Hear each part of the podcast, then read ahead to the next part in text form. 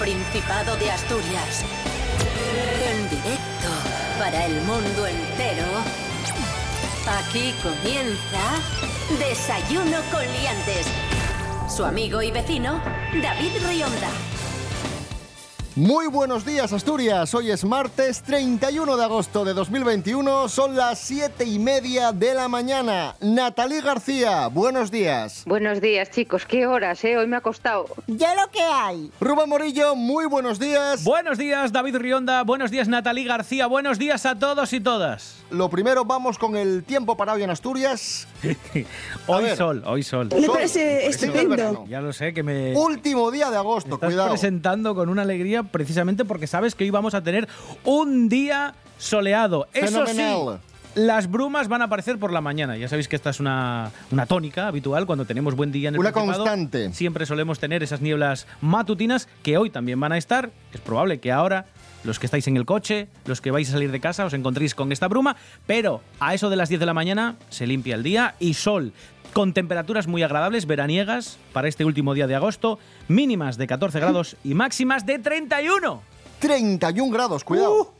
Hoy día 31. Llega el verano Asturias. 31 Por grados. fin llega el verano Asturias. Felicidades. Y ahora vamos con la situación de la pandemia en el Principado de Asturias. Tenemos información de servicio público. Tomad muy buena nota de lo que nos va a contar Rubén Morillo. Buenas noticias en el caso de la vacunación. Asturias ya supera las 800.000 personas con la pauta completa frente, frente al COVID.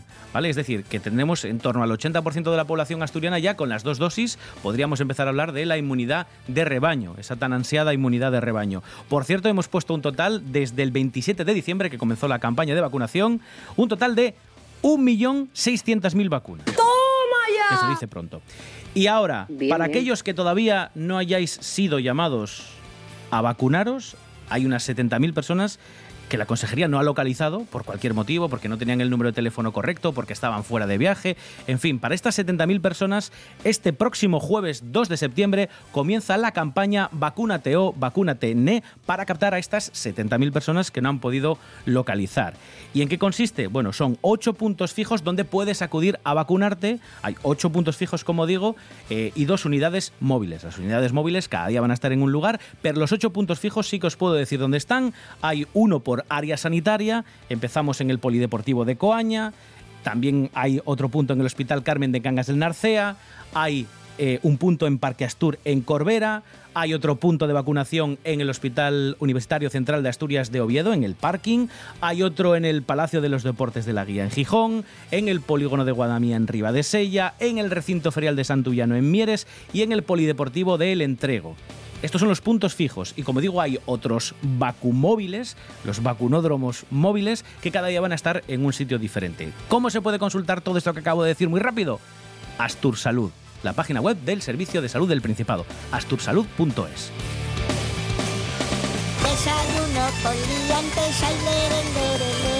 Desayuno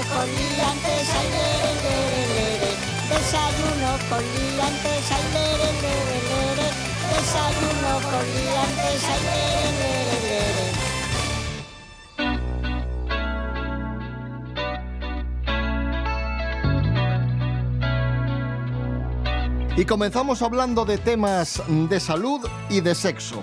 Esta noticia que os vamos a comentar ahora, esta historia es real, es verídica, es trágica. Nos vamos a la India. Un joven indio ha muerto tras sellar su pene con pegamento como método anticonceptivo. Madre mía. Resulta que este chaval de La madre. 25 años no tenía preservativo a mano, no tenía ningún método anticonceptivo disponible y dijo, bueno, pues me parece buena idea, voy a tener a bien coger pegamento epoxi y me lo eh, pongo ahí, en, en mi- en mis partes. Aquí hay, hay nivel. Pero, Se le infectó pero la, la- y ya está. la gente es un poco rara, ¿no? No, no sé. Podía usar un calcetín o las medias que llevara ella o algo, ¿no? ¿Tú te has escuchado lo que dices y lo que hablas? Hay un vídeo viral que, que- que probablemente muchos de vosotros lo, hay- lo hayáis visto en internet en el que una muchacha cuenta una experiencia que tuvo con un chico que en el momento cumbre eh, no tenía preservativos y fue a la cocina corriendo a eh, usar el papel fling con, el, que- con este con el que se envuelven los bocadillos. Sí. Y se hizo una mona. especie de capuchón para el pene que cuando lo vio la muchacha dijo, pero, pero, pero, pero ¿dónde vas? ¿Pero, dó- pero dónde vas? ¿Dónde vas con, ¿pero el papel ¿Pero film? dónde vas? Don Bricomanía. Y, y nada, por favor, no hagáis estas cosas. Nada, nada. Y de ganchillo tampoco nos valen. A las abuelas que dejen de tejer. ¡Qué guapísimo!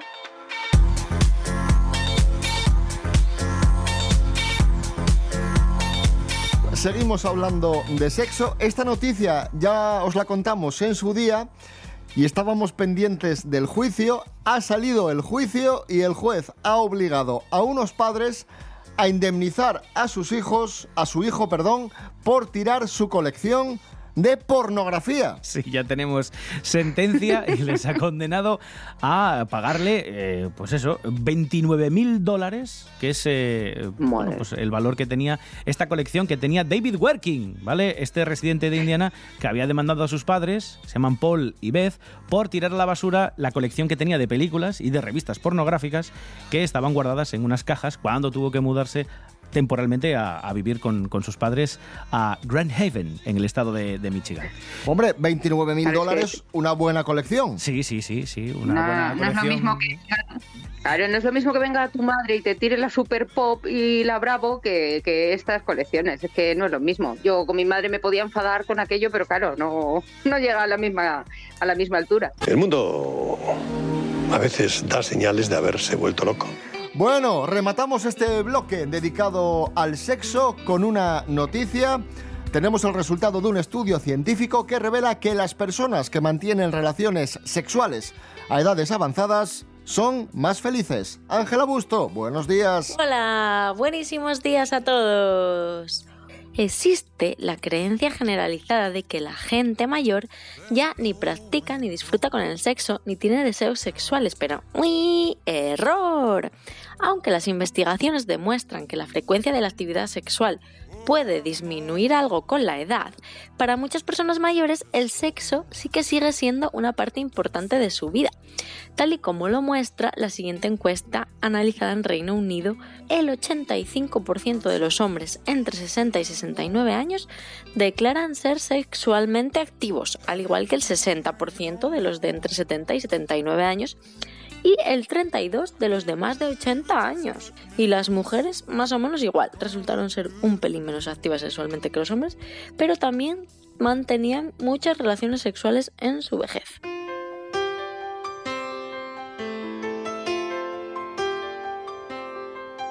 El sexo es vida y por ello también su práctica es súper beneficiosa para la salud, tanto física como mental, porque previene del desarrollo de cáncer y de enfermedades cardíacas o circulatorias, mejora el rendimiento cognitivo y las personas que lo practican tienen un mayor bienestar y disfrutan más de la vida en general.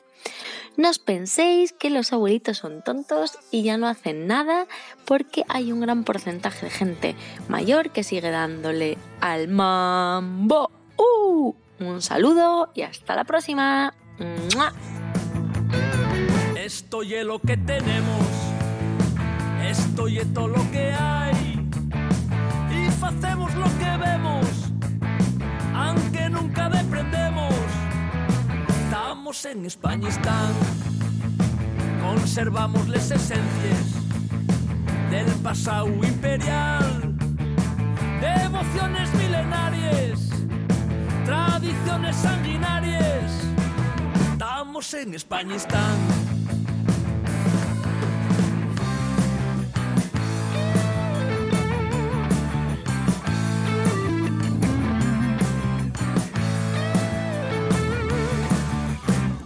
Porque somos como somos, nunca vamos a cambiar. Porque estamos orgullosos de los tiempos tenebrosos. Estamos en España, están tantos sobres faraónicas, no se lleguen a acabar. Posiciones antagónicas, decisiones salomónicas. Estamos en España, están.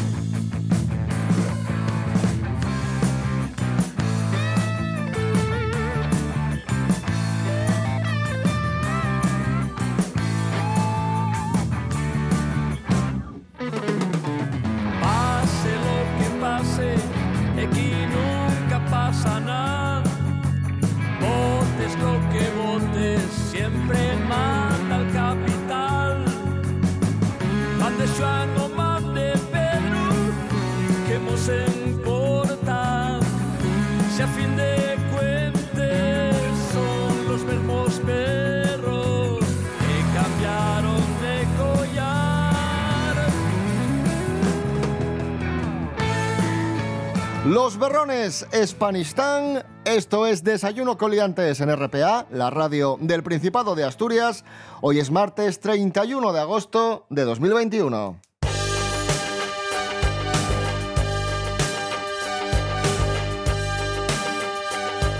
Vamos con noticias de famosos. Mericoletas, muy buenos días. Hola, buenos días. Bien, vamos con las noticias de famosos. Empezamos hablando de Enrique y Ana.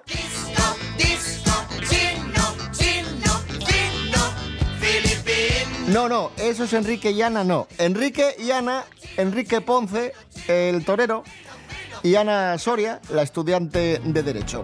¿Qué pasa aquí? Pues que la revista Semana ha publicado unas fotografías en, en las que se les ve en un barco de vacaciones dándose un refrescante baño también y sellando su amor con un apasionado beso. Es decir, que siguen muy enamorados. O sea, Pero no el- llevan pegamento ellos. El resumen es que son una pareja de novios, como ya contamos aquí, yo creo que 22 veces, y la novedad es que le han es- les han hecho fotos en un barco. Efectivamente. Bueno, pues ya me quedo muchísimo más tranquila, ya puedo dormir hoy tranquilamente.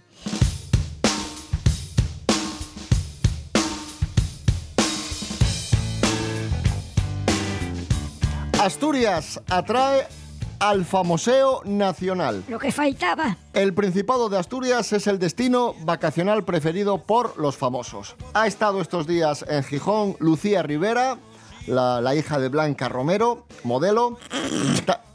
Estoy hablando yo, respeta. también ha estado en Asturias Pablo López, que ha dado un concierto en sí. Avilés. Ha dado un concierto en Avilés, Pablo López, músico, y después ha estado en Gulpiyuri, en la playa de Gulpiyuri, con unos amigos.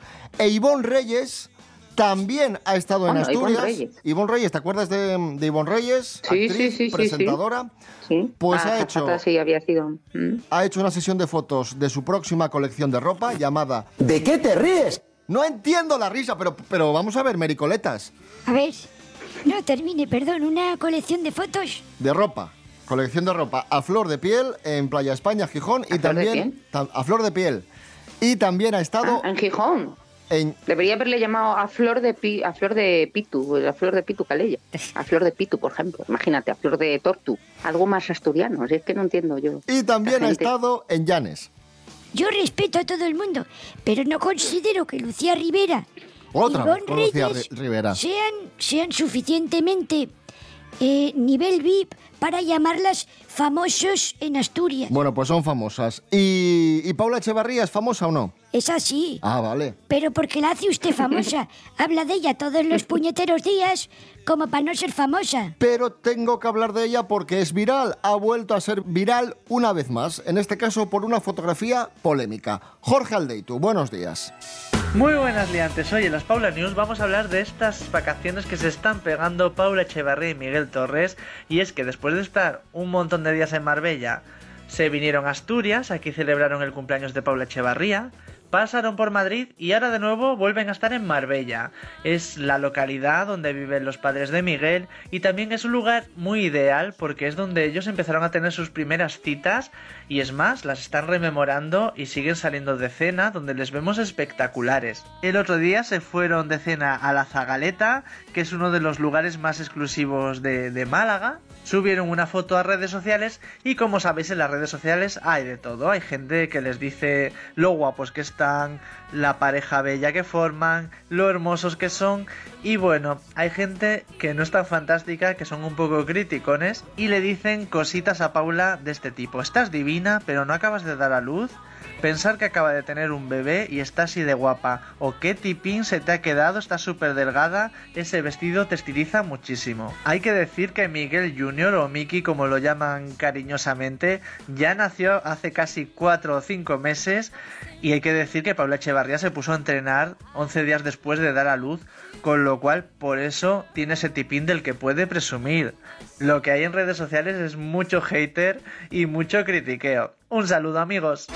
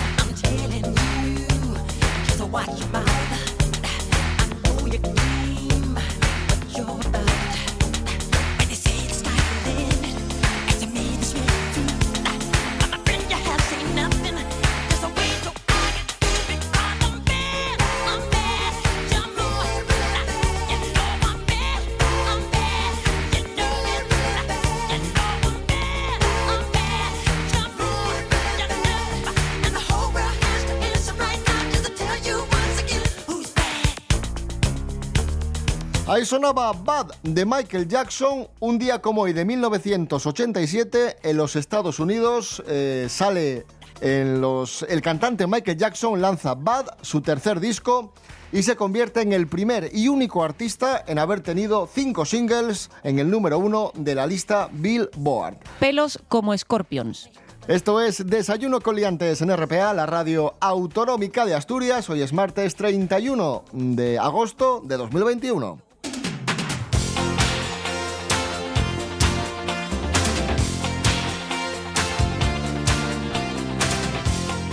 Seguimos en Desayuno Coliantes en RPA, la radio del Principado de Asturias. Nos vamos a Madrid, visitamos el restaurante asturiano Casa Parrondo, que ha sido noticia estos días por un asunto bastante desagradable. Sí, por una pelea eh, de un hombre de 43 años con el personal del restaurante Casa Parrondo. Os lo cuento muy rápido. Este señor quería aparcar su coche en un lugar en el que estaba aparcada la furgoneta del restaurante Casa Parrondo en Madrid empezó a discutir con el personal de- del restaurante diciendo, es que quiero aparcar ahí, tenéis la furgoneta, no me dejáis aparcar, no me dejáis aparcar. Amenazó al personal del restaurante y dijo, ahora vuelvo. Fue a casa y vino con una katana de 40 centímetros de hoja, un cuchillaco así gigante, y amenazó al personal diciéndoles, os voy a hacer filetes y os voy a quemar la casa. Se refería a la casa al restaurante en este, en, en este caso. Evidentemente la Policía Nacional ha detenido a este, a este individuo, claro. este Menos mal. A- a- yo, de verdad, a mí me dejáis cada día más sorprendida con las noticias, pero ¿qué, qué le está pasando al mundo? Madre mía. Algo respiramos que no, que no nos hace bien, ¿eh? Está, está clarísimo. Madre mía.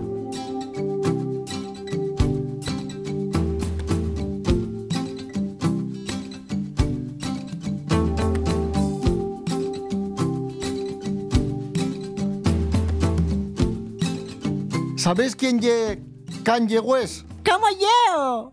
Kanye. Kanye West. Kanye West. Kanye West. Kanye West.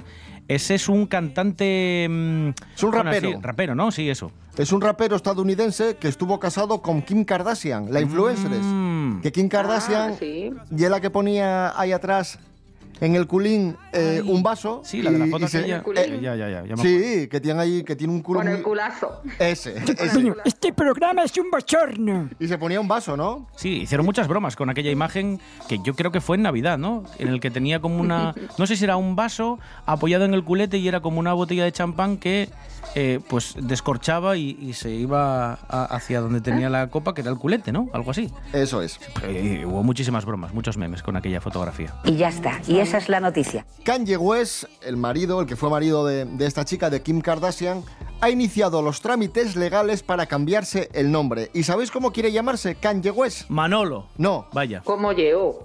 Pues Ye, efectivamente, Ye, quiere llamarse simplemente Ye. Y, ¿eh? Ye. ¡Ay, qué Sí, contentos Ye. estáis en Asturias! qué Hombre, claro que sí. Es, Como nuestro Ye, ¿en serio? es un homenaje precioso al Principado de Asturias. Ye. Jolín. ¿Cómo te llames? Ye. ¿El qué? Ye. ¿Cómo yeo? Ye. Bueno, que se dé prisa y que pida cita previa ya en el registro civil, que van, que ahora con esto del COVID hay que pedir cita previa y tardan mucho en atenderte. Tres semanas, cuatro. Os lo digo por experiencia Mm. propia. Así que que vaya rápido. A ver si luego. A ver si se lo van a quitar, ¿no? Claro. Van a dejar ponérselo. Pero lo bueno sería que ella se llamara O, tuvieran un hijo que le llamaran Co y otro Mo, dos hijos, como Yeo, y así ya hacen la frase completa cada vez que les llaman en un hotel, por ejemplo.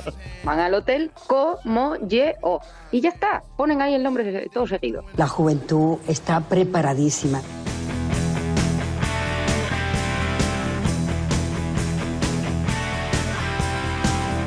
Serapio Cano, buenos días. Hola, buenos días, señoras y señores. El profesor Cano está hoy con nosotros porque ha arrancado el ciclo de cine Peor Imposible en Gijón, que es un ciclo de cine muy, muy curioso y muy divertido en el que podemos ver películas de serie Z, películas que de lo malas que son, de lo cutres que son, son muy buenas. Y tenemos un par de propuestas para hoy. Sí, bueno, hay que decir que el ciclo Peor Imposible llega a su edición número 22, se va a celebrar hasta el próximo 5 de septiembre, es decir, nada, esta semanina, y cada día pues podemos ver dos películas. La entrada es gratuita siempre, pero hay que pedir invitación por el tema de los aforos del COVID, ¿vale? Y se celebra, que no lo he dicho, en la Escuela de Comercio Gijón, en la zona del Parchís, ¿vale? Muy céntrico y muy fácil de llegar. Bueno, hoy tengo dos películas que son las que se van a proyectar. La primera se llama Strike Commando, a las cuatro y media. Strike Commando, que si ven la carátula de la película, el cartel promocional, es exactamente igual que el de la película Rambo. ¿Por qué? Porque esta película del año 1987 italiana intenta plagiar descaradamente a Rambo con disparos, explosiones, peleas. O sea, un Rambo cutre. Sí, ese es el problema, que es que son inverosímiles las peleas, los disparos, no tiene nada sentido, en fin, es ridícula y grotesca, pero muy divertida, de eso se trata el ciclo. Y si se quedan con hambre, pues después, más tarde, a las 7, en el mismo lugar, vamos a disfrutar de otro clásico que se llama La bestia en el espacio. Y que hablando del espacio, esta película de 1980, también italiana, es otro plagio de Star Wars, el clásico de George Lucas. Y aquí también hay espadas láser muy cutres, hay disparos láser muy cutres, hay criaturas que son una especie de robots humanoides que son, vamos, un desastre, en fin, un sinsentido que no lleva a ningún lugar, pero la mar de divertido.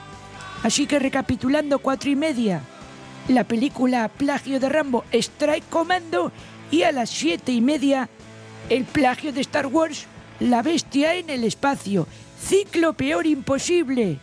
Hasta el 5 de septiembre en la Escuela de Comercio de Gijón, entrada gratuita. Hay que inscribirse en la página gijón.es barra eventos peor imposible. Uno que sabe mucho de estas películas de, de serie Z es nuestro experto en cine, Miguel Ángel Muñiz, que está entrando por la puerta para seguir hablando de cine.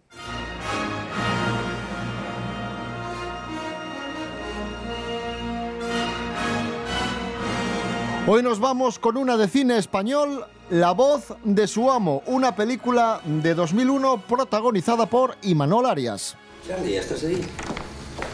Buenas noches. Él está pobre. Se ha quedado dormida. Lo que me preocupa es Marta. A mi lado corre mucho peligro. Miguel Ángel Muñiz, muy buenas. Buenas, ¿cómo estáis? Bueno, aquí tenemos película 2001, La voz de su amo, Imanol y Silvia, Silvia Bascal con una trama interesante. Cuéntanos. Sí, pues a ver, esta película es un poco mezcla de alguna manera de, una época bastante conflictiva en España, como fueron los años 80 en, en Euskadi. En este caso la película se desarrolla en Bilbao, justo en, en pleno comienzo de la década de los 80, con todo el trasfondo de la banda terrorista ETA. Y luego por otra por otro lado es una especie de cine negro, ¿no? De neo-noir que llaman, de cine negro también un poco la española. Y bueno, trata sobre el personaje de Charlie que interpreta a Eduard Fernández, que es una especie de guardaespaldas, de hombre de confianza, de Oliveira, que es un empresario un poco turbio eh, de origen portugués que interpreta a Joaquín de Almeida, que era, si os acordáis, era el villano de uno de los villanos de Peligro Inminente, la segunda parte de Jack Ryan de Harrison Ford, ¿no? Era un tío, Bueno, bien, de momento. Sí, sí, un tío bastante solvente, eh, Joaquín de Almeida, además con un rostro así. Bueno, era el villano también de Desperado, la de, la de Robert Rodríguez.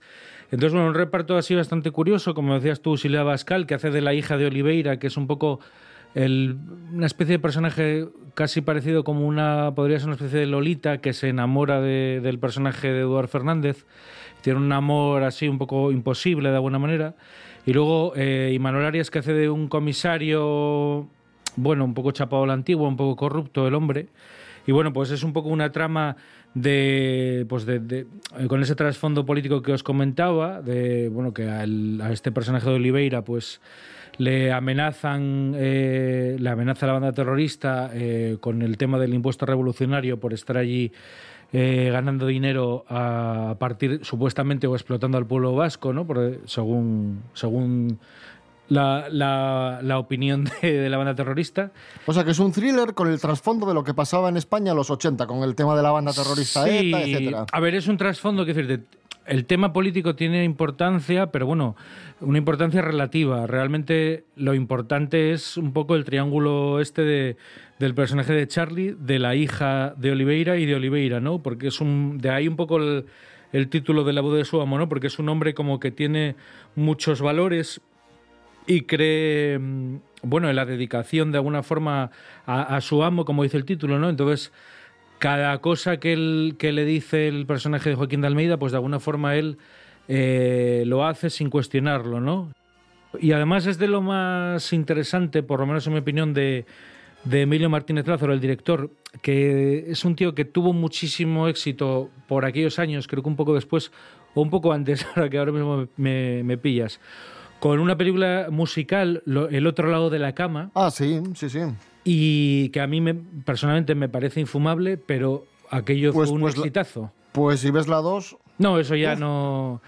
la 1 no todavía, lo, pero no lo dos- consumí, pero, pero quiero decir que es un tío que más o menos se mueve en unos entornos de cine comercial dentro de lo que es el cine español, pero creo que esta película es más interesante por eso, porque es más de género, eh, es más quizá a la americana y es difícil a veces quedar bien, ¿no? Sí. Quiero decir, hacer una película un poco con los resortes del cine americano de género, hacerla aquí con un presupuesto limitado y que las interpretaciones son convincentes, que sea creíble todo el juego de armas, de disparos, de persecuciones, todo eso, yo creo que lo hace muy bien. Yo- a mí me- siempre me pareció una película muy digna. Y ya te digo, creo que las interpretaciones, quizás Silvia Bascal, que yo tampoco soy muy fanático de ella, o sea, me, me parece una actriz correcta, pero quizá es de todos, creo que la que está un poco más abajo, que no está mal, ¿eh? no, es- no lo hace mal, pero creo que los otros, Eduardo Fernández, está mucho mejor. Y Manuel Arias, que tiene un papel así más episódico, así más de malo y tal, que está, bueno, es otro registro diferente al típico héroe, a lo mejor, que, que uno está acostumbrado, ¿no? O al, o al personaje sufriente, tipo el lute y tal, ¿no? Pues ahí lo tenéis, una película muy interesante del año 2001, La voz de su amo de Emilio Martínez Lázaro. Miguel Ángel Muñiz, gracias. Venga, chao. Nos vamos escuchando a Gestido y el tema Verás. Eh, volvemos mañana a las siete y media de la mañana. Recordad en redes sociales, Instagram, Facebook, www.rtpa.es, Radio a la Carta, Rubén Morillo. David Rionda. Hasta mañana. Hasta mañana. Natalie García, gracias, un abrazo. Gracias a vosotros, otro abracín.